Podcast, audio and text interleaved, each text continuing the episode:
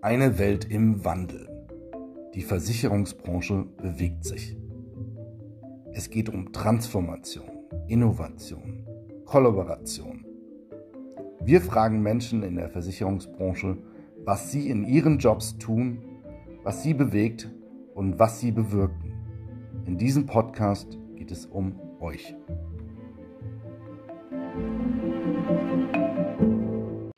Herzlich willkommen bei die Versicherungswelt im Wandel. Heute habe ich das Vergnügen, Uwe Maat als Gast zu begrüßen. Uwe ist CEO bei Pangaea Live. Lieber Uwe, könntest du uns bitte einmal in ca. 30 Sekunden einen kleinen Einblick in deinen Job geben und uns natürlich auch erklären, was Pangaea Live eigentlich macht, beziehungsweise wozu es euch gibt? Ja, ja, Philipp, sehr, sehr gerne. Also Pangea Live ist die nachhaltige Fondsmarke von der Bayerischen. Die Bayerische ist ein mittelständischer Versicherer aus Bayern, aber in ganz Deutschland tätig. Und wir sorgen dafür, dass die Bayerische nachhaltige grüne Fonds bekommt. Das heißt, Thema Nachhaltigkeit, CO2 ist ein ganz großes Thema und natürlich Klimawandel ist das ganz, ganz große Thema, Philipp, was uns natürlich bewegt, diese Fonds überhaupt aufzulegen.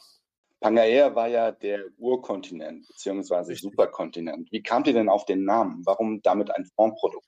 Also ganz ehrlich, ich war sogar erster Feind dieses Namens, weil ich gesagt habe, spricht äh, jeder falsch aus, im Internet ganz schwer zu finden, Pangaea, es gibt ja auch unterschiedliche Schreibweisen. Aber wenn man die Story mal vom Urkontinent gehört hat, dass damals ja die Welt noch komplett in Ordnung war, dass, dass wir sorgenfrei waren, dass das Thema Klimawandel überhaupt gar keine Rolle gespielt hat, dann äh, behält man den Namen sehr, sehr, äh, sehr gut. Und äh, dann hab, war ich auch äh, sehr schnell begeistert, dass der Name Pangea als Urkontinent eben auch für, für diese Reinheit, für dieses Produkt Produkt steht. Und das war so ein bisschen der Hintergrund. Also Pangea für das klare, reine, für Transparenz. Das war so ein bisschen der Hintergrund zum Produkt. Äh, klares, reines, äh, das ist in Bayern ja meist äh, als Bier bekannt.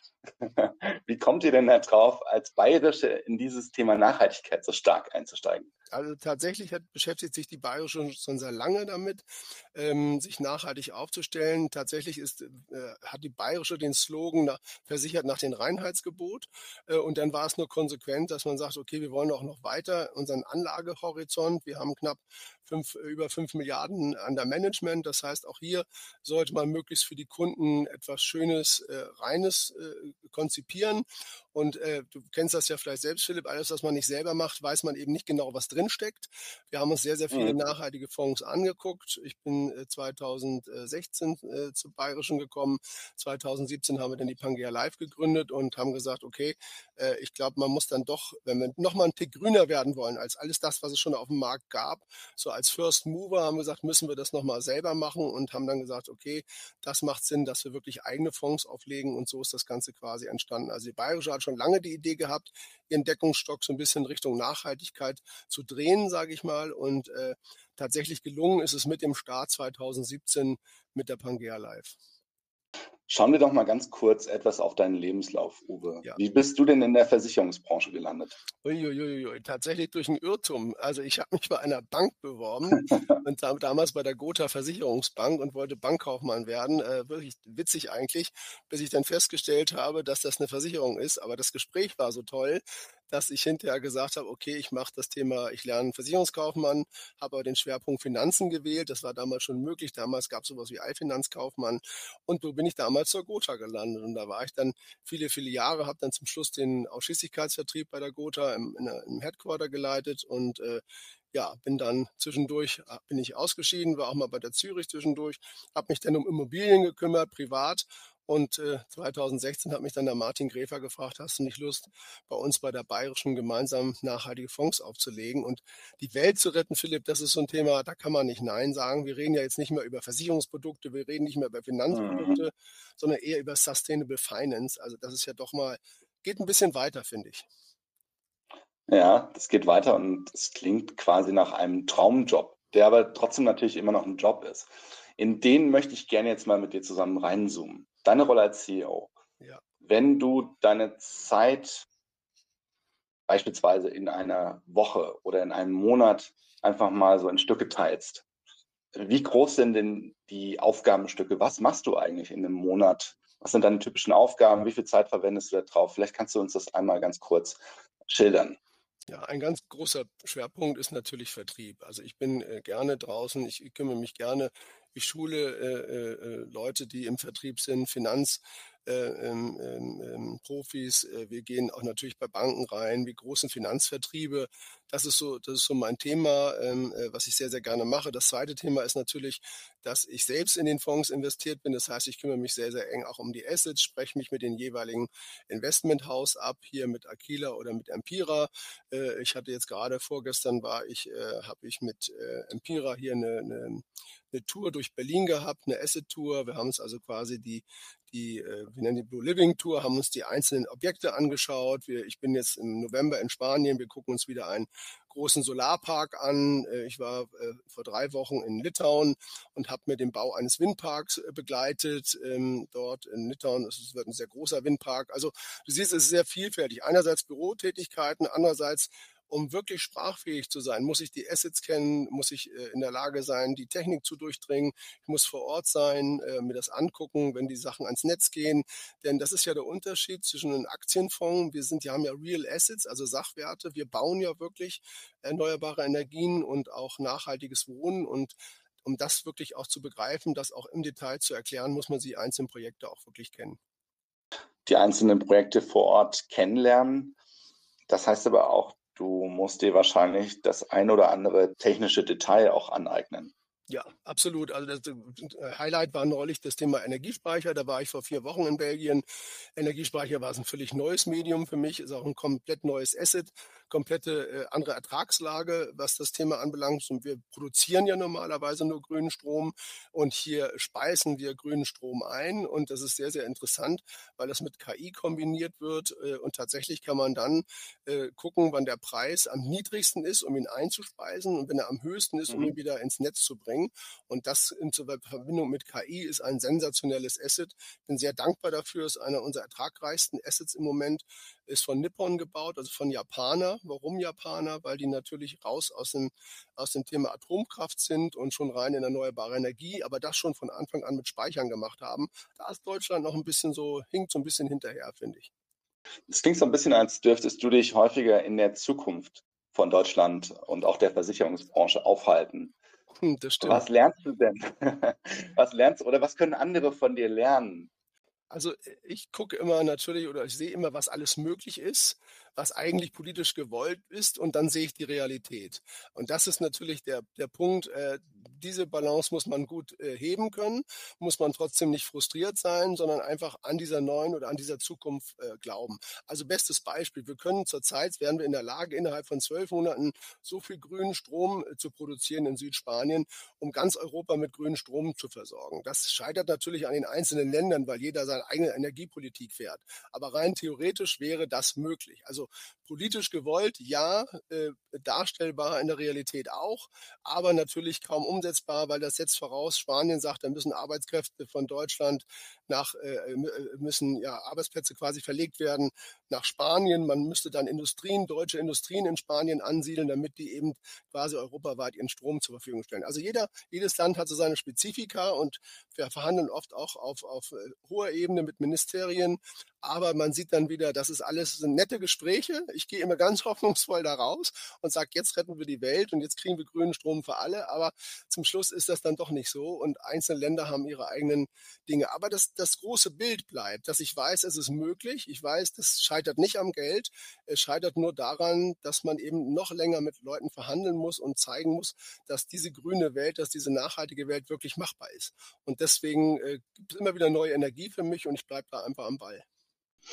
Es scheitert nicht an Geld, heißt auch, ihr habt ausreichend hohe Nachfrage nach euren Produkten, weil die ja auch eine ziemlich gute Verzinsung bringen. Aber was müssten wir denn machen, damit noch mehr Menschen ihre Ersparnisse nachhaltig investieren? Also ähm, das eine ist natürlich, dass man äh, wirklich, das Thema ist ja gewollt. Also wir wollen, also die Energiewende wollen wir schaffen, wir wollen grünes, nachhaltiges Wohnen schaffen, wir wollen preiswerten, guten Wohnraum in Deutschland anbieten, wir wollen die Nebenkosten senken. Das sind alles so diese Themen, die uns so ein bisschen, äh, bis uns da reinspielen. Und wenn man mal sieht, allein die Energiewende in Deutschland würde 600 Milliarden kosten. Wenn man jetzt weiß, dass der Staat ist gar nicht in der Lage, das aufzubringen. Also braucht man große institutionelle Anleger, das sind Versicherungen, das sind Banken. Und dann sage ich immer, bei denen ist aber auch nur begrenztes Kapital zur Verfügung. Und dann gibt es ganz viele Menschen, mehrere Billionen Euro, die bei Privatkunden sind. Und dann sage ich, na, bevor die auf den Konten rumliegen, da kann man natürlich auch Gutes tun, das Geld sinnstiftend anlegen, eine schöne Verzinsung noch dafür bekommen, aber eben auch tatsächlich in Infrastruktur zu investieren, was bisher eigentlich großen Firmen vorbehalten war.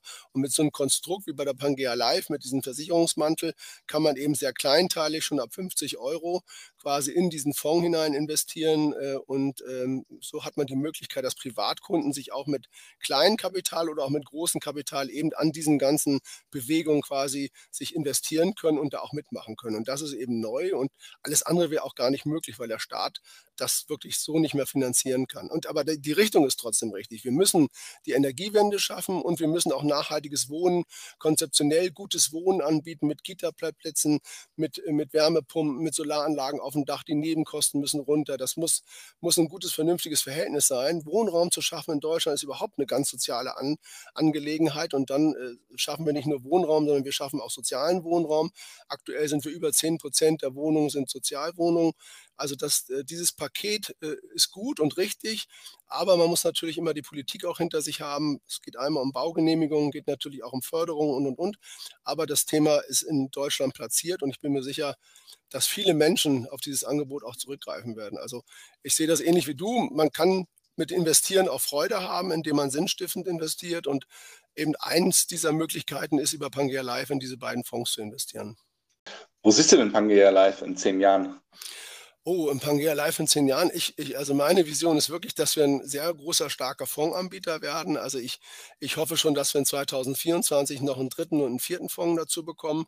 Ich gehe davon aus, dass in 2024 Pangea Live auch außerhalb des Versicherungsmantels zu erwerben ist, also als reines Investmentprodukt, äh, nicht nur über den Versicherungsmantel.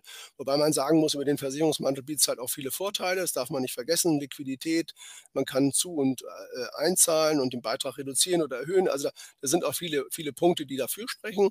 Aber es gibt eben auch immer wieder äh, Kunden oder auch Family Office, die sagen, also ich will direkt in Fonds investieren, in Infrastruktur und genau. Und da sehe ich das so in zehn Jahren ist natürlich sehr weit. In fünf Jahren würde ich sagen, haben wir, haben wir mindestens fünf Fonds. Und in zehn Jahren werden wir, glaube ich, so, äh, wir sind ja jetzt aktuell noch der First Mover oder sind aktuell der First Mover im Bereich nachhaltige Versicherung, nachhaltiges Investment.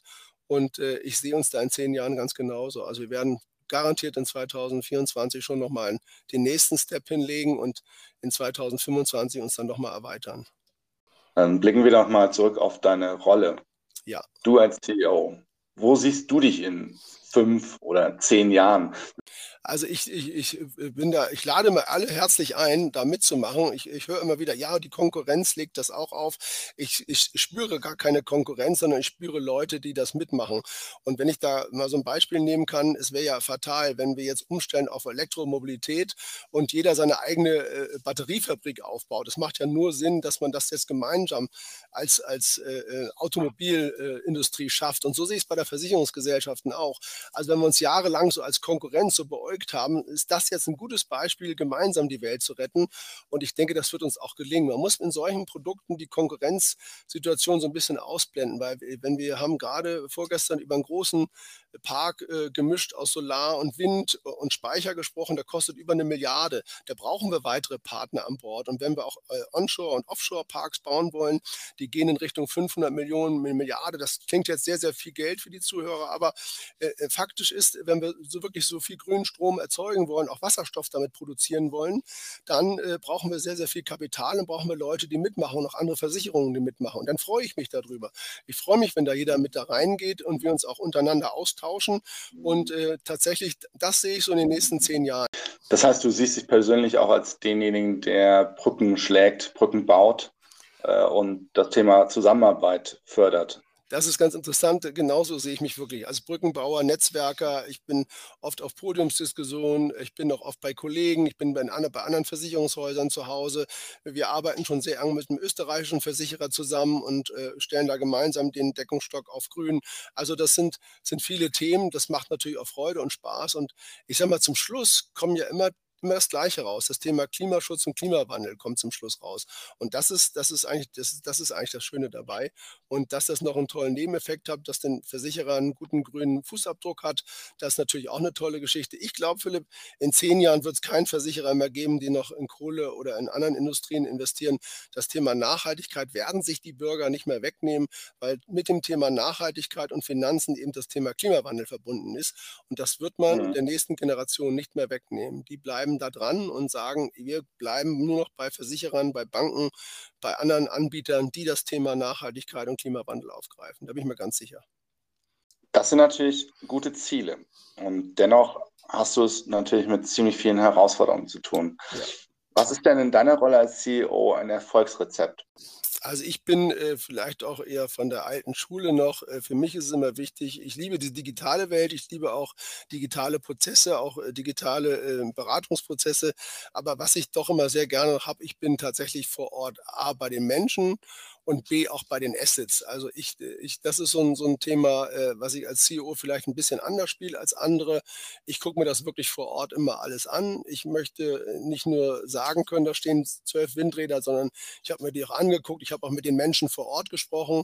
Da, wo wir bauen, wir bauen ja auch in Portugal, in Spanien, äh, da ist auch mal wichtig, mit den Bauern zu sprechen, wie die das finden, dass wir da bauen. Also das Thema S für Soziales spielt da auch eine ganz wichtige Rolle. Und ich glaube, das ist so ein bisschen eine etwas andere Rolle, die ich habe, äh, die ich auch anders lebe, vielleicht als andere, weil ich das Thema ein bisschen ernster nehme und äh, ich auch wirklich immer sehe, alles, was wir machen, auch äh, es ist ja so interessant, dass, dass wir hier in Bayern niemals ein Windrad bauen können, äh, und aber in, in Norwegen auf dem Fjord, mitten im Naturschutzgebiet einen Windpark bauen können, dafür Preise bekommen für den schönsten Windpark auf dem Fjord. Das ist ja unfassbar. In Deutschland würden wir dafür mhm. bestraft. Und, äh, und das ist so der Unterschied. Und, und genau das muss man rausfinden. Welche Menschen können mit welchen Dingen gut umgehen, welche freuen sich darüber. Und, und da, wo es abgelehnt wird, da sollte man die Menschen auch nicht zwingen. Und da, da stehe ich auch zum, zum bayerischen Staat, die sagen, das ist hier nicht durchsetzbar, dann ist das auch so. Dann darf man die Leute dazu auch nicht zwingen. Das macht keinen Sinn. Aber da, wo es Sinn macht, sollte man das dann auch tun. Was ist denn der Grund, warum Menschen in Norwegen sagen, sie sind stolz auf einen Windpark? Oder sie finden es toll, dass bei ihnen so ein Windpark entsteht. Und was ist so die, der Kernpunkt, was das von der Lage in Deutschland oder speziell in Bayern unterscheidet? Ich glaube, das ist wirklich so eine, so eine, so eine Einstellungsgeschichte. Die äh, Skandinavier waren schon von Anfang an, das war auch einer der ersten, die überhaupt Windräder aufgestellt haben. Äh, das ist für die, mit der Natur zu leben in Skandinavien, hat eine ganz andere Bedeutung als in Deutschland. Also gerade oben in Norwegen, oben gibt es sehr, sehr kalte, strenge Winter. Äh, da gibt es die, es gibt das Lappland da oben auch, da gibt es die Rentiere, da, die leben ganz anders mit der Natur. Aber auch in Dänemark und, und Schweden das heißt, die haben ein ganz anderes Konzept in der Natur, mit der Natur. Und das ist ein Naturprodukt. Die sehen halt diese, diese Überbrückung der, der, der, der Technologie mit, mit den Windrädern oder, oder Windmühlen, wie die auch sagen, sehen die eher als Brücke, um eben diese Natur beherrschbar zu machen für grüne Energie. Und die Norweger sind ja wirklich clever. Die verkaufen ihr Öl und sagen, damit wollen wir nichts zu tun haben. Wir erzeugen unserem, äh, unsere Energie aus Erneuerbaren, ich glaube fast 90 Prozent aus, aus Wasserkrafträdern. Das ist natürlich sehr, sehr clever, wenn man sagt, dass das Öl verkaufen wir und äh, das Thema Erneuerbare erneuerbare Energie fördern wir so stark, dass wir über 90 Prozent der Energie allein schon aus dem Thema Wasserkraft ziehen können. Also das ist, das ist schon toll. Das ist die Einstellung dieser, dieser Menschen zu der, zu der Natur. Wir, wir nehmen die Natur ja nicht, sondern wir integrieren es in die Natur. Aber man kann sich davon auch bedroht fühlen. Und das, das muss man akzeptieren. Und das ist offensichtlich in manchen Regionen eher der Fall. Ich selbst bin in Lübeck geboren, also Schleswig-Holstein. Da war das gang und gäbe. Da wollte jeder ein Windrad bei sich auf dem Hof haben. Und das Thema grüne Energie war da für uns von, von klein auf an quasi mit in die Wiege gegeben. Ähm, übrigens in, in Schleswig-Holstein bauen wir einen der größten Energiespeicher demnächst. Das heißt, die Windräder in Schleswig-Holstein bleiben dann nicht mehr still und nicht mehr stehen, wenn das Thema Netzüberlastung da ist. Also auch das ist so ein, so ein nächster Beitrag, den man leisten kann. Aber ähm, genau, ich glaube, das, das ist unterschiedlich. Schleswig-Holstein ist auch wieder sehr, sehr offen für solche Sachen. Ich glaube, das Thema Solar ist in ganz Deutschland. Da ist übrigens auch Bayern wieder eines der führenden Bundesländer. Ich glaube, Platz drei sogar in Sachen Solar. Also Solar ist, glaube ich, gar kein Thema. Das, das, das akzeptiert man eher. Aber so Windräder ist ein schwieriges Thema. Da, da fühlen sich manche von, von bedroht und das muss man, glaube ich, auch akzeptieren. Jetzt hast du ja gesagt, du bist Brückenbauer und du nimmst gerne die Versicherungsbranche mit. Wie machst du denn das konkret? Also beispielsweise, wir haben ja jetzt wieder die DKM, wir diskutieren da mit anderen Kollegen, wie wir da in, in Bereichen investieren können. Wir haben natürlich jetzt zum Beispiel das Thema bei Empira, bauen wir allein in Köln 750 Wohnungen. Das machen wir mit Pensionskassen zusammen, das machen wir mit anderen Versicherern zusammen. Also solche, ich sag mal, Quartiere nachhaltig zu entwickeln mit Wärmepumpe, Fernwärme, Solaranlagen auf dem Dach, das sind, das sind ja mehrere hundert Millionen, die da investiert werden müssen. Die kann man nur gemeinsam stemmen. Und da muss man halt die Versicherer von so einer Philosophie auch überzeugen, auch von dem Konzept überzeugen. Das mache ich sehr, sehr gerne. Und ich freue mich immer, wenn äh, Kollegen sich daran mit beteiligen und wir da tollen Wohnraum schaffen, modernen Wohnraum Wohnraum und das eben auch mit Kitaplätzen und, und Sozialwohnungen integriert. Ähm, das ist so ein bisschen die Mission, genau, die wir, die wir gerade fahren. Und äh, das passt aber auch sehr, sehr gut zusammen. Im Bereich erneuerbarer Energien sind, ist es tatsächlich so, dass wir bislang fast alles aus Eigenkapital finanziert haben. Das Kapital ist vorhanden, die Kunden möchten gerne in die Energiewende investieren, aber künftig die großen Projekte, auch den Windpark ganz oben in Norwegen, der 500 Millionen gekostet hat, da halten wir nur einen Anteil. Und wenn ich jetzt in Spanien sehe, dass wir da eine Milliarde investieren, da werden wir uns natürlich auch weitere äh, Gesellschaften mit dazu holen, Pensionskassen, die dort eben auch investieren, damit wir gemeinschaftlich quasi dieses Ziel erreichen. Das ist für einen mittelständischen Versicherer dann nicht leistbar. Aber wenn man das klug und, und fair vorträgt, dann sind andere Kollegen immer gern bereit, sich da auch noch zu beteiligen. Das klingt nach einem wirklich schlüssigen, nachhaltigen und auch äh, sozial verantwortlichen Gesamtkonzept. Und wir haben in unserem Weiterbildungsprogramm beim Intralab Germany, der Intralab Academy, ein Modul indem wir uns mit Zukunft und Nachhaltigkeit und dann eben auch mit nachhaltigen Geschäftsmodellen für die Zukunft befassen. Ist denn das, was du hier schilderst, ist das quasi so eine Art Blaupause für die Versicherungswirtschaft der Zukunft? Also wir werden oft als First Mover bezeichnet. Wir haben bisher schon sehr, sehr viele Preise gewonnen, muss man wirklich sagen, für das, für das intelligenteste Versicherungsprodukt, aber auch für die, für die nachhaltigsten Fonds. Ähm, wir verbinden das ganze Thema jetzt gerade mit KI. Das machen natürlich viele. Im Bereich Strom ist das natürlich noch mal schlauer, das so zu gestalten, also die Strompreise so zu dirigieren, dass Menschen was davon haben, aber wir natürlich auch einen bestimmten Ertrag erwirtschaften können. Eingesetzt wird das schon beim Batteriespeicher. Da würde ich schon sagen, das ist eine Blaupause, kann ich jetzt nicht sagen. Aber ähm, es trauen sich auch nicht alle Versicherer an das Thema Sachwerte ran. Das muss man auch beherrschen können. Da muss man Profis an seiner Seite haben. Das haben wir mit Aquila und Empira. Ähm, aber ähm, das Thema Sachwertfonds ist noch ein anderes Thema, als wenn ich nur in Aktien investiere und mich quasi durch, durch den DAX oder durch, durch, die, durch die Aktienströme ziehen lasse. Das ist ein anderes Handling, als wenn ich wirklich verantwortlich bin für die einzelnen Objekte, die da gebaut werden. Ähm, das werden nicht alle Versicherer so in so einer Police anbieten. Das, das glaube ich nicht, dass Sachwertfonds in dem Maße kommen. Aber Infrastruktur, und äh, das glaube ich schon, ein großer Versicherer in, in, München bietet das auch schon an, Infrastrukturprojekte. Und ähm, ich glaube, das wird jeder Versicherer künftig auch mit anbieten. Ja. Schlägt sich denn das auch in neuen Kundenbeziehungen für die bayerische nieder? Gewinnt ihr dadurch neue Kundengruppen, jüngere Kunden vor allem? Ja, also tatsächlich ist es so.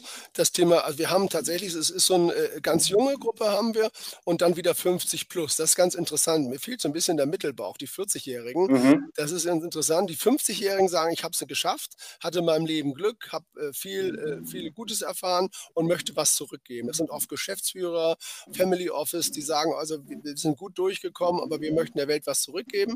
Und die jüngeren Leute, das sind alles die tatsächlich, die sagen, also uns ist ja klar, dass wenn ich mein Geld, wenn ich nicht mein Geld auch noch in die Hand nehme und auch kleine Beiträge schon das Thema Klimaschutz investiere, wo soll es denn herkommen?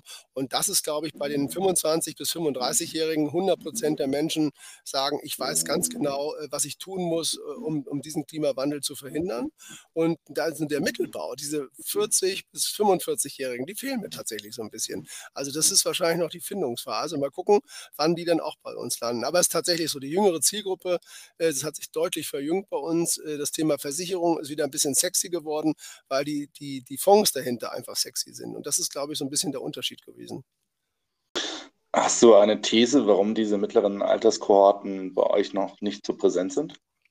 Also ich glaube, das ist so eine Mittelgeneration. Ich finde es ganz interessant. Es ist wirklich die 50-Jährigen, die, die, die spüren ja, ich, dadurch, dass ich die Welt vielleicht bisschen mitbenutzt habe, äh, merke ich jetzt, äh, ich muss vielleicht ein bisschen was zurückgeben, damit die Welt wieder so wird, wie sie mal war. Und äh, die, in in, die 40-Jährigen, die, sind, glaube ich, noch nicht in dieser jungen Generation, die, die ganz fest sagen, also ich mache nichts mehr anderes, meine Intention, ein Teil meiner Energie geht in Richtung Klimaschutz.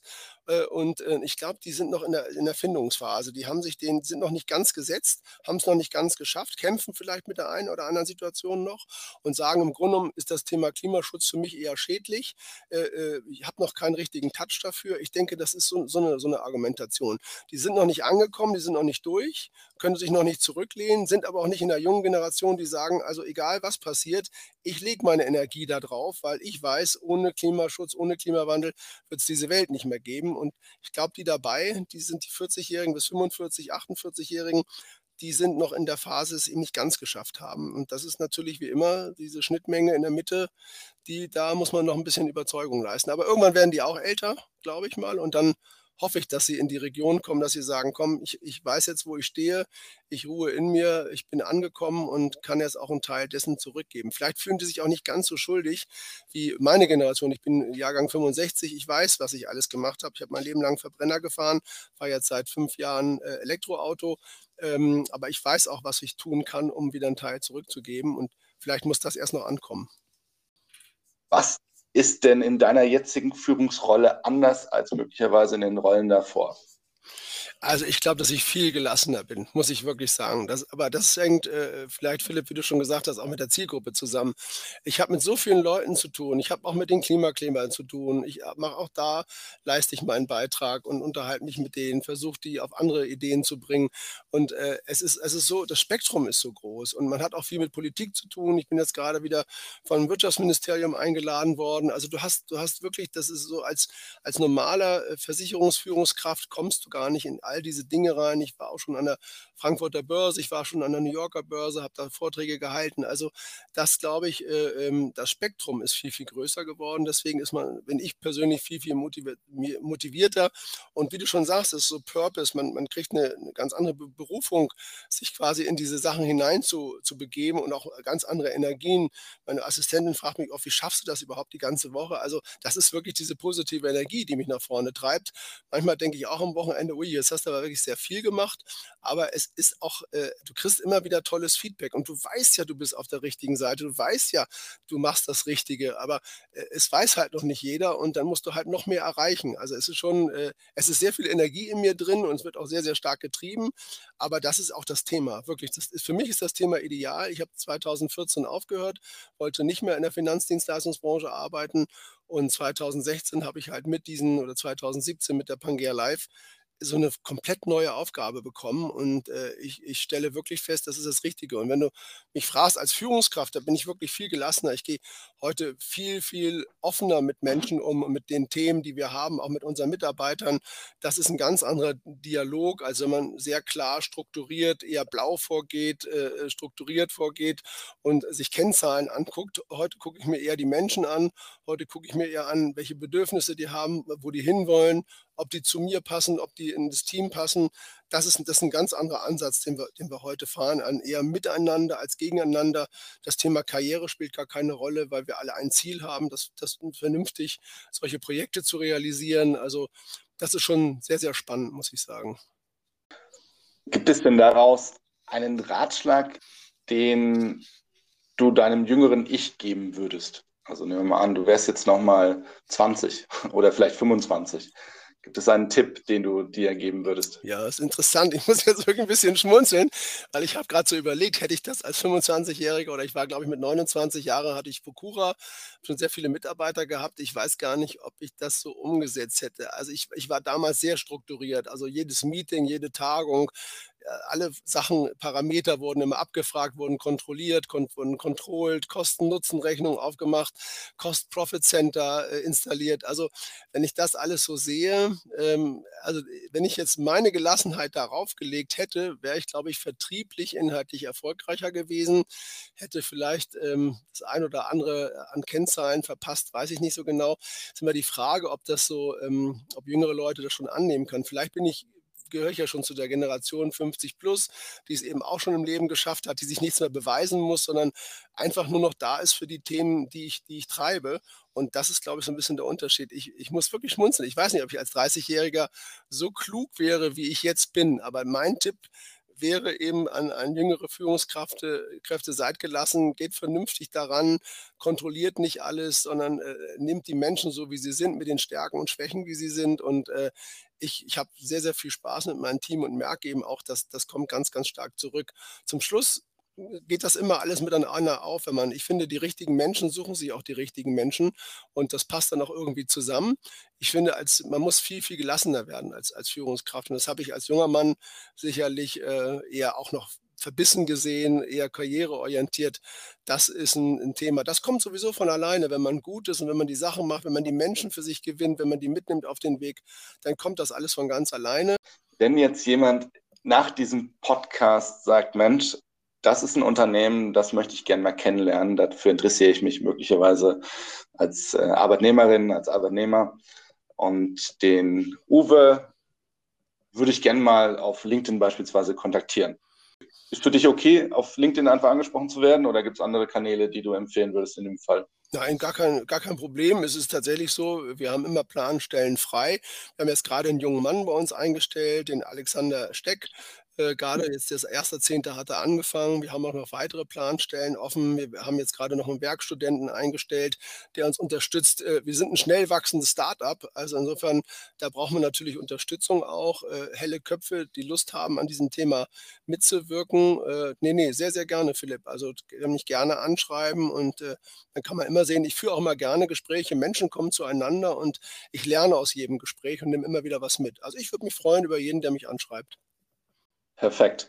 Und du bist ja auch viel unterwegs, insofern vielleicht sieht man dich ja dann entsprechend auf der DKM oder auf der Intronext oder sonstigen Branchenmessen. Ganz genau, ich bin wirklich sehr, sehr viel unterwegs. Ich fahre mehrfach mit der Bahn quer durch Deutschland in der Woche oder fahre mit meinem Elektroauto, aber ich bin tatsächlich ja in ganz Europa unterwegs durch die Solar- und Windparks, durch die äh, Immobilien, die wir haben. Also das Thema, wenn du sagst, Traumjob ist das eine, aber wenn ich überlege, wie viele Stunden ich unterwegs bin, wie wenig ich zu Hause bin, ist wieder das andere natürlich. Aber es, es gibt trotzdem diese, dieser, dieser positive Vibe, den du vorhin äh, gesagt hast, der ist ja wirklich vorhanden. Und du triffst immer auf Menschen, also es sagt ja keiner, ich finde das schlimm, dass du die Welt rettest, um Gottes Willen, das ist schlimm, was ja. du machst, sondern du kriegst ja immer eher das, das Gegenteil zurückgespielt, dass du sagst, es ist natürlich eine schöne Geschichte und davon, von dieser Energie kann man wirklich zerren. Absolut. Also du hast mich mit deiner Energie auf jeden Fall gefangen, deswegen sagte ich auch Traumjob. Ja, freut mich. Insofern vielen Dank, lieber Uwe, für diese spannenden Einblicke in deinen Job und äh, in das Unternehmen Pangea. Und an alle anderen bis zum nächsten Mal bei die Versicherungswelt im Wandel. Vielen Dank, Dankeschön.